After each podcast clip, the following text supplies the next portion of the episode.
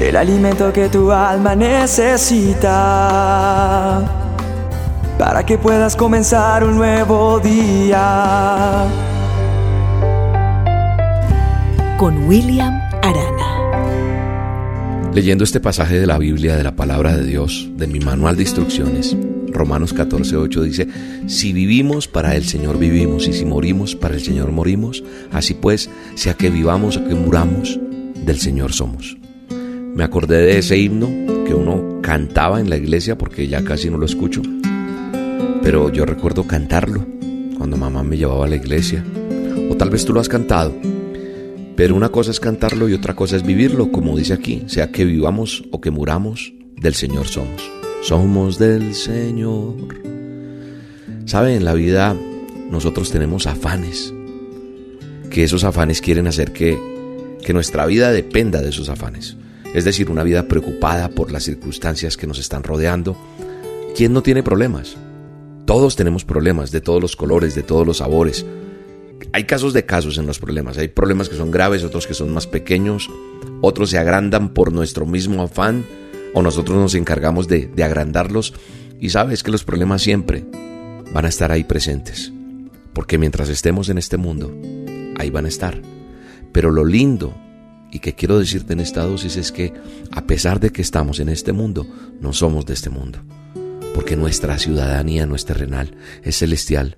Por lo que nuestro corazón no debería estar en las cosas terrenales, sino en las celestiales, en eso que es eterno. Ahora, no negamos que, que como humanos que somos, nos preocupamos por todo. Yo era de los que me preocupaba por todo, pero cuando entendí que podía descansar en Él, que yo vivo para Él y por Él, entonces las cosas van cambiando de prioridad. Hay personas que se preocupan tanto, tanto por cualquier cosa, inclusive por cosas que no le competen, que no, no son suyas y usted se carga con eso. Todos tenemos problemas, como se lo dije hace un momento. Algunos serán sencillos, otros serán difíciles, pero cada uno tiene su problema. Pero ¿sabe qué es lo bonito de todo esto que te quiero decir hoy? Que Dios tiene el control de todo si nosotros aprendemos a confiar en Él. Así que lo que te quiero preguntar para que reflexiones en esta dosis es qué te está batiendo, qué te está quitando el sueño, qué es lo que te afana tanto, tanto, que, que ni siquiera puedes dormir, que, que le estás permitiendo a ese problema que tú no tengas tiempo ni de deleitarte en Dios. ¿Qué cosa es tan grande como para robarte la paz? Es tan grande eso que Dios no lo puede solucionar. Nosotros mismos a veces nos quitamos la vida por cosas que tienen soluciones más. Hasta la muerte tiene solución en Cristo. Ya que si nosotros estamos en Cristo, dice la palabra de Dios, que aunque nosotros muramos, viviremos porque somos del Señor. Qué bueno es que tú entiendas que tú y yo somos propiedad del Señor. Soy propiedad de Él.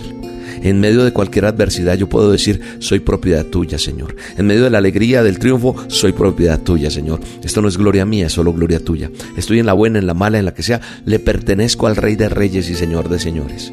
Entonces qué bueno es descansar en estas palabras que te estoy diciendo. Comprender que somos propiedad de Él. Cuando nosotros comprendemos esta verdad, entonces las cargas se van, las ansiedades desaparecen. Todo lo que te turba se va, porque tú y yo le decimos, Señor, te pertenezco, haz en mi vida lo que tú quieres hacer. Y entonces comprendemos que somos propiedad de Él y entendemos que las cosas que nos ocurren pasan porque Dios en su infinita soberanía lo permite y es porque Él tiene un propósito para esa circunstancia que tú estás viviendo. Tal vez es difícil comprenderlo, pero va a ser fácil asimilarlo en la fe. Y entonces, nada te puede turbar. Tu vida se activa en fe. Le perteneces al Señor. Nada puedes temer, porque si Dios es contigo, ¿quién contra ti? Padre, gracias por esta dosis. Gracias por ayudarnos a comprender lo que significa pertenecer a ti.